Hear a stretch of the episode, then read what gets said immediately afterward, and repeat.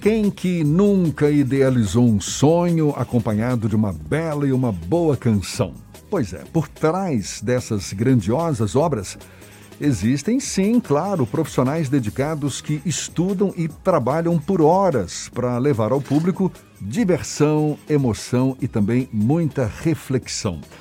Agora, com essa atual pandemia, a gente sabe, o dia a dia dos músicos que dependem de apresentações ao vivo foi totalmente diferente, está totalmente ainda modificado, pelo menos agora com a retomada das oportunidades, essas experiências estão voltando a ser vivenciadas. E vale a pena se aperfeiçoar? Esse seria mais um recurso para se encaixar com mais facilidade no mercado? É sobre esse assunto que a gente conversa agora com o compositor, doutor em música e coordenador da graduação musical da Faculdade Santa Marcelina de São Paulo, professor Sérgio Molina, nosso convidado aqui no Issa Bahia. Seja bem-vindo. Bom dia, professor. Bom dia, Jefferson. Bom dia a todos aí na Bahia. Um prazer estar falando com vocês aqui numa manhã de sol de São Paulo. Pois é, para nós é uma manhã chuvosa aqui, mas prazer da mesma forma recebê-lo aqui no programa. Você acredita que essa experiência do músico alinhada à sua formação na área, seja com cursos de graduação, pós-graduação, bacharelado em música e pós-graduação, enfim, possa ser ou tem sido um diferencial para a reinserção desses músicos no mercado? Certamente, é, é, o que a gente vem notando né, aqui há anos trabalhando é, em São Paulo aqui com a graduação. É, eu sou professor também convidado em outras partes do Brasil e já há bastante tempo, há tempo de ver que é, ex-alunos formados com formação sólida, ampla, conseguem ter uma versatilidade de, na sua atuação como músico, né, seja como instrumentista, compositor, arranjador, cantor, intérprete é, que, que, essa formação é, que permite você atuar na área da música em várias, é, várias atividades diferentes, ela, ela é fundamental para essa inserção nos vários mercados de trabalho que a gente tem na área da música. E nesse sentido, a formação, seja de graduação, seja das pós-graduações, são mais específicas, é fundamental. A gente pode a gente supor pode... que essa formação na área, essa especialização que o músico adquire também nos meios acadêmicos, historicamente sempre foi um diferencial, não é? Para que ele fortalecesse a sua própria imagem, a sua própria experiência enquanto artista, enquanto músico. Agora, pós-pandemia, você acha que isso ganhou um protagonismo maior? É, certamente a gente percebeu uma, uma busca, especialmente nos cursos de pós-graduação, aumentar muito durante a, a pandemia. um dos motivos para isso é a possibilidade que quase que o mundo inteiro teve de, de potencializar os cursos que têm atividades que são online, muitas vezes misturando, mesclando com atividades que são presenciais. Né? Então, fazendo um curso é, de, de pós-graduação, ou mesmo um curso de graduação, como a gente tem na Faculdade Santa Marcelina em São Paulo, é, o, o, aluno ele passa pelas situações de trabalho. Porque uma, uma coisa que é fundamental em qualquer experiência, né, no, no radialismo, no jornalismo em geral, é a experiência, né? Quer dizer, o conhecimento prévio e também a experiência. Então, quando você tem um curso que permite é, você simular é, mesmo, né, no, no, de uma maneira bastante consistente, as situações de trabalho, seja no ponto de vista de apresentação, em teatro, é, composição usando partitura, mas também usando tecnologia, isso prepara essa pessoa para situações. E quando ele está exposto na situação e mostra tranquilidade, mostra que está bem, bem, bem, preparado, isso vai encaminhando o seu percurso na carreira. Né? Professor, esse período da pandemia também provocou uma reflexão e uma busca maior por pessoas comuns, por informação, por música, por formação musical, ou você não consegue observar isso?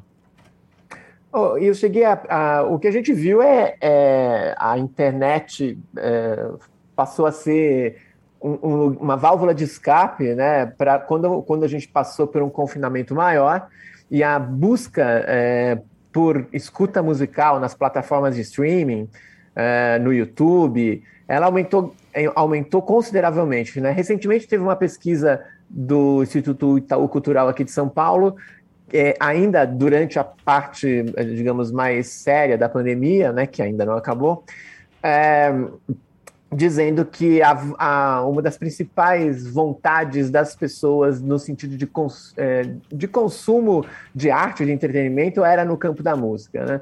Então, talvez porque uma, uma das, das questões da música seja justamente, é, enquanto plateia, é muito especial vivenciar essa situação de aglomeração, que é justamente o que a gente ainda precisa tomar bastante cuidado e evitar. Não é?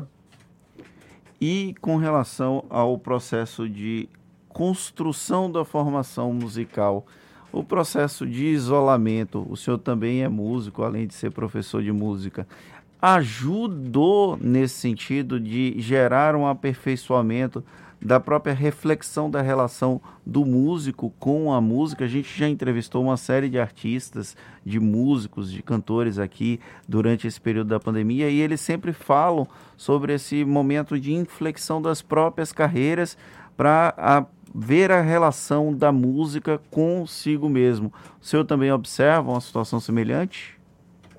Fernando, a, a, a, a, pergunta é ótima, né? Porque o, o, espaço para criação, para composição, né? ele, ele envolve é, uma certa concentração, né?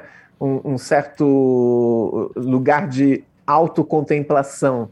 E, e muitas vezes essa vida corrida que a gente vive é, na profissão, em várias profissões, um, impede você, você ter um período mais longo para esse tipo de, de, de, prática, né? A, a, a, ao mesmo tempo, é, a, criação ela passa, né, por um por um exame, um autoexame da sua relação com o músico, mediada pelos conhecimentos musicais que você tem, né?